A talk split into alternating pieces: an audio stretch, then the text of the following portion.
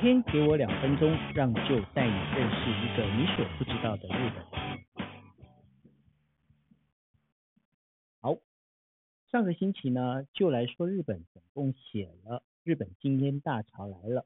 还有就是林志玲与阿 Kira 结婚所引起的鬼他婚。第二天呢，我又继续讨论了日本每年有三万人孤独，其中三十到四十岁的女性是高危险族群。后来还聊到了日本最近炒得风风火火的两千万日元到底能不能让你过一生的问题。当然还有一件非常重要的事情，就是日本最大的牛排连锁店 Inari Steak 在台湾的南港车站开幕了。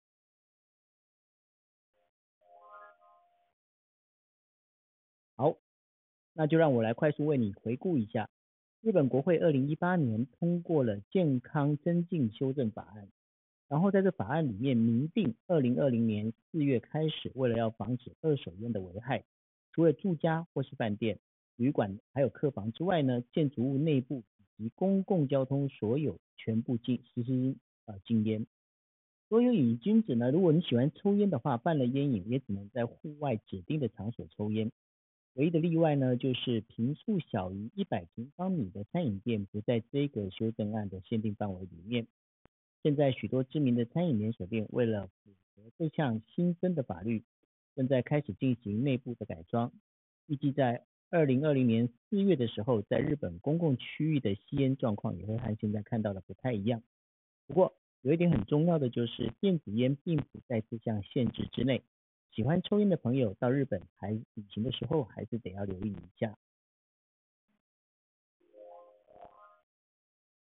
林志玲与放浪兄弟成员阿基拉宣布结婚的事情，的确让华人圈的男性朋友一夜连连。不过，林志玲不但在工作成就上面比阿基拉来的有名，年纪也比阿基拉大了七岁。于是有人就问我说：“日本这类的隔差婚是不是很多呢？”根据日本二零一五年的统计资料。日本从一九九零年开始，传播短季的现象其实是非常明显的。其中女方的年纪大都是从四十二岁到四十四岁之间，而最大的年龄差可以差到二十四岁。探究当中的原因，其实最主要的还是因为现代妇女在职场上容易取得成就感而变得晚婚，而且不再像他们前辈那样必须在大学毕业之后挤进知名的企业，在公司里面，他其实就业的目的就是为了找一个好对象。然后赶在二十五岁以前，一个退呃受退休这样的一个姿态，从商业职场转入家庭，成为一个家庭主妇。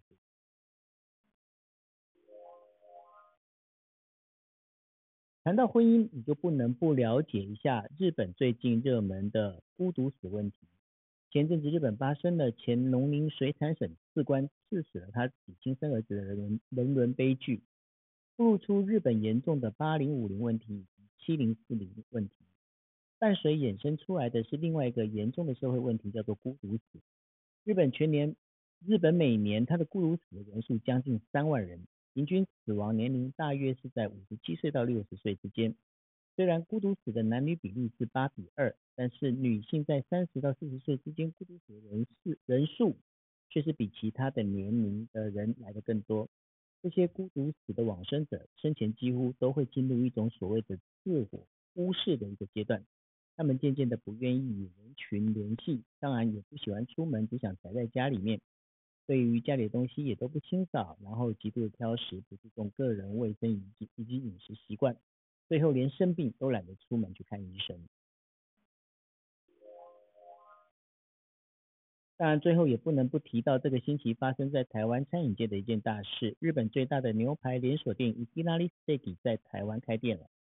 啊，伊赖邦夫社长在接受访问的时候，他强调，他把台湾的伊拉利 steak 的原价率拉高到百分之七十。什么叫原价率呢？其实就是成本跟售价之间的比例。那原价率的比例越高，代表的就是它其实越算是薄利多销的一个态度。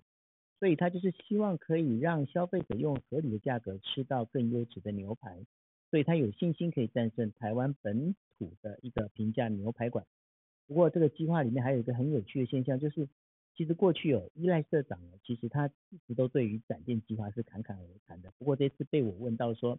哎，你今年在台湾的展店计划是准备达到几家呢？他反而非常谨慎的表示说，目前没有明确计划。不过呢，在开幕的时候看他请来的贵宾当中，除了润泰的高层之外呢，还有红海背景的磐石集团以及台湾三明地所的高层。这么看来 i k i n a l i Steak 在台湾的市场其实它还有很浓厚的一个企图心。好的，那这就是我帮你整理的上个星期就来说日本的文章重点。如果你对内文有兴趣，也欢迎下载 Medium APP，或者是选择商周 .com 搜寻福泽桥，你就可以看到相关的文章。那下一段我要来跟你聊一聊的，就是这个星期 Medium 上面的推荐文章。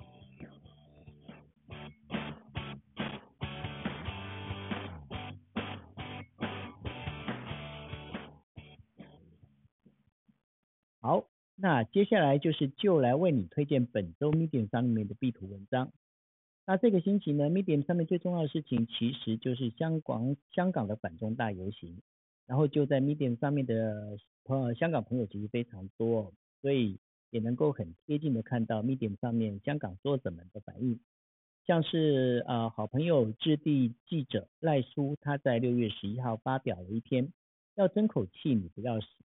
他切身的呼吁大家珍惜自己的生命。其实我看到了这个文章里面有更多的无奈。当然还要介绍一个，就是我那总是很少在 Medium 上面写文章的好朋友王黄泽斌，他在六月十二号的时候写了一篇，如果你不知道香港人为何痛恨逃犯条例，在文章中他用了中国总书记习近平在中央全面法治国委会委员会首次会议上指出，必须坚持党党对于依法治国的领导，绝不能搬照别国模。啊，模式和做法也绝不能走司法独立的路，而且在对外斗争中，中国要以法律为武器，以法治之名向搅局者说不，并积极的参与国际规定的制定，做全球治理变革进程的参与者、推动者以及引领者。用他开场之后呢，然后黄泽斌就是解释了为什么哦中国呢会对于这个那么的坚持。那当然。在当中，他还穿插了梁启梁启智的反送中答客问，以及张杰平的观察与分析。不过他最后放的那一段回韵是在台湾唱的《岛屿天光》，也真的是让我激动了。不过现在最新的消息就是说，现在那个香港特首林郑，他已经宣布，就是呃这一次的所谓的逃犯条例呢，开始是它要往后延期审议。但是呢，也有一些呃香港的民代表的，他们就认为，就是说所谓的延后，并不代表就是呃这个是整个就撤回，所以他们还是要持续抗争。好了，那这个就是这个星期就来说日本的精华导读，希望你们能够喜欢，我们下个星期再见，拜拜。